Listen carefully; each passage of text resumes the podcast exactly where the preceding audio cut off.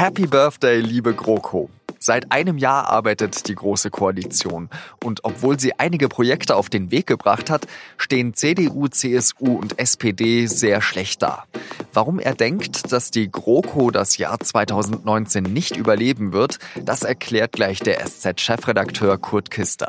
Ich bin Jean-Marie Magro und Sie hören auf den Punkt, den SZ-Nachrichten-Podcast. Wie Sie wissen, bin ich jetzt lange in der Politik tätig, aber ein so arbeitsreiches Jahr wie seit dem März des letzten äh, Jahres habe ich noch nie absolviert und die Ergebnisse sind sehr gut. Das sagt Innenminister Horst Seehofer. Die GroKo hat eigentlich keine so schlechte Bilanz, zumindest wenn man sich die Zahlen anschaut. Von 139 Regierungsvorhaben hat sie zwei Drittel schon abgearbeitet. Das gute Kita-Gesetz von Familienministerin Franziska Giffey zum Beispiel. Oder das Baukindergeld von Seehofer.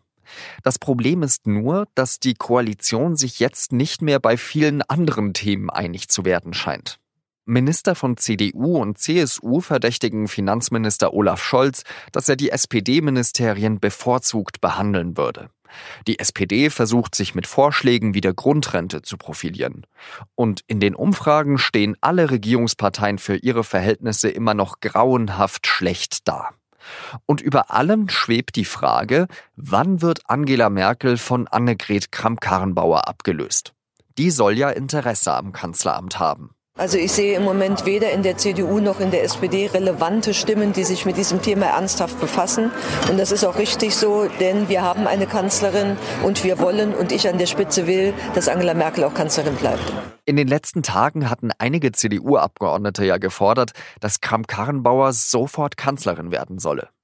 Die SPD, sagt der Bundestagsabgeordnete Johannes Kahrs aber, würde dann die Koalition sofort beenden. Abgesehen von ihrem komischen Toilettenwitz beim Karneval, sowas Reaktionäres brauchen wir nicht. Ehrlicherweise, die SPD wird Frau Kamm-Karrenbauer in dieser Legislaturperiode nicht wählen. Wäre Kamm-Karrenbauer eine geeignete Kanzlerin? Das habe ich den SZ-Chefredakteur Kurt Kister gefragt. Frau Kamm-Karrenbauer war lange Zeit Ministerpräsidentin in einem, wenn auch kleinen Bundesland. Sie hat äh, lange politische Erfahrung. Ähm, ich sehe keinen Grund, warum sie das nicht im Kreuz haben sollte. Wir hatten Bundeskanzler, äh, die hatten letztlich weniger Führungserfahrung äh, als äh, Frau Kamp-Karrenbauer. Könnte das so ein Spaltpilz in der Großen Koalition sein, diese Nachfolgerfrage von Merkel? Ich glaube nicht. Meiner Meinung nach wird die Große Koalition äh, nicht einfach, wenn Merkel aus welchen Gründen auch immer sagt, sie macht nicht mehr weiter, dann äh, Frau Kramp-Karrenbauer zur Nachfolgerin wählen. Ich nehme an, äh, wenn Merkel aufhört, dann wird auch die Große Koalition aufhören. Ein Jahr Große Koalition, äh, meinen Sie, sie macht noch drei?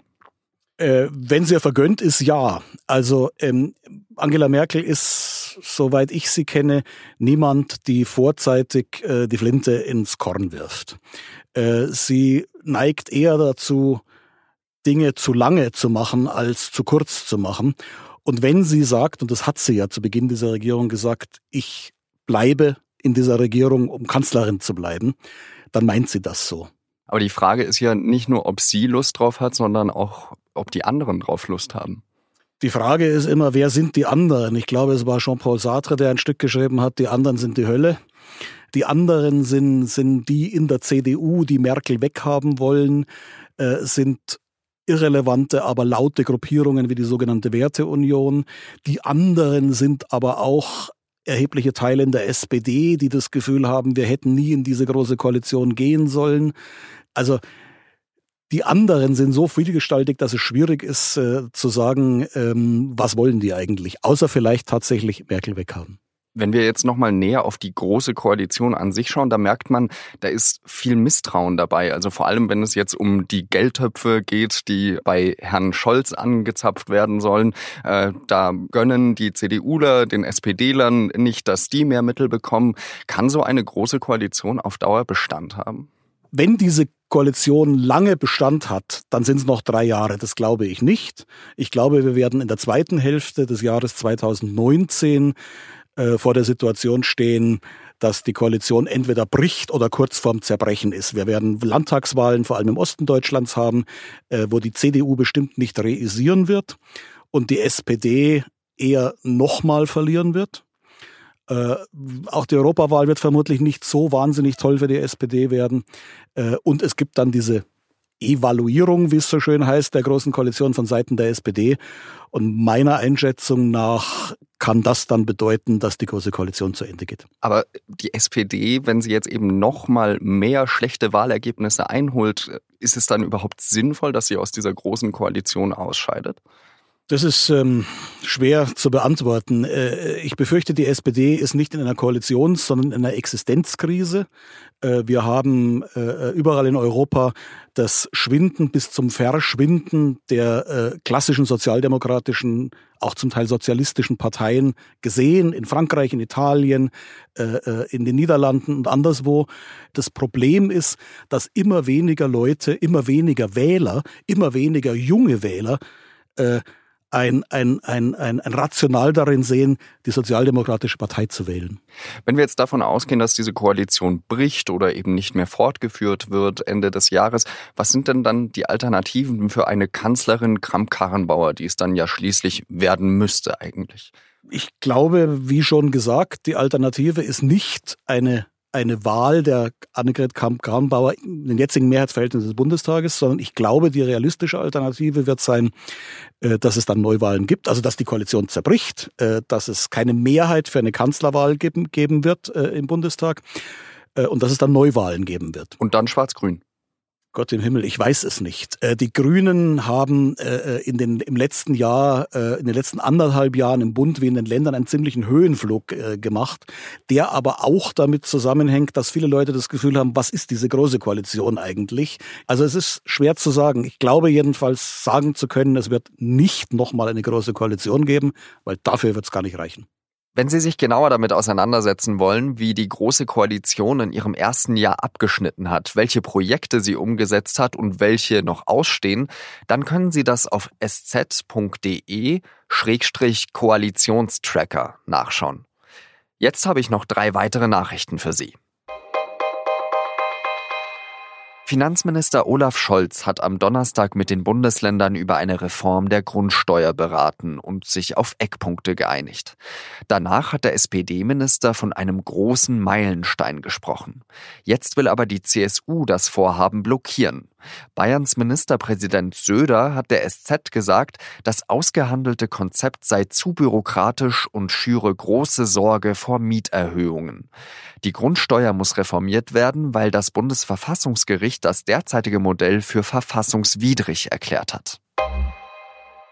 EU-Ratspräsident Donald Tusk will die Frist für den Brexit deutlich verlängern.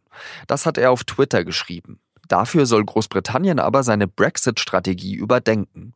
Mit einer deutlichen Verschiebung soll Tusk einen Zeitraum von etwa einem Jahr meinen, sagt ein EU-Vertreter.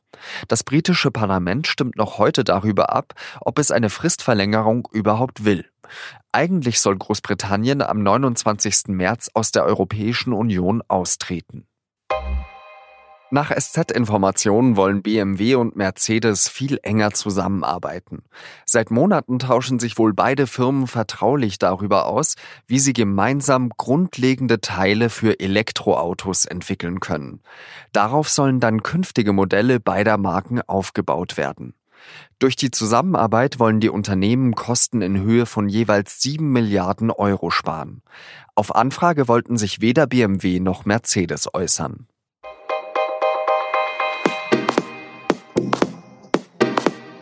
Männern wird ja manchmal nachgesagt, sie würden sich für so toll halten, dass sie meinen, sie könnten eigentlich alles. Also sogar über Wasser gehen. Aber sind wir wirklich so großartig? Die Antwort gibt es an diesem Freitag im SZ-Magazin. Für heute war's das mit Auf den Punkt. Redaktionsschluss war 16 Uhr. An dieser Stelle habe ich da noch eine Bitte. Nämlich, es haben sich schon viele Hörer bei unserer Umfrage beteiligt. Vielen Dank dafür.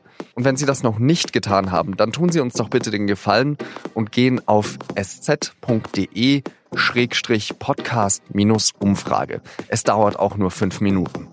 Vielen Dank fürs Zuhören und adieu.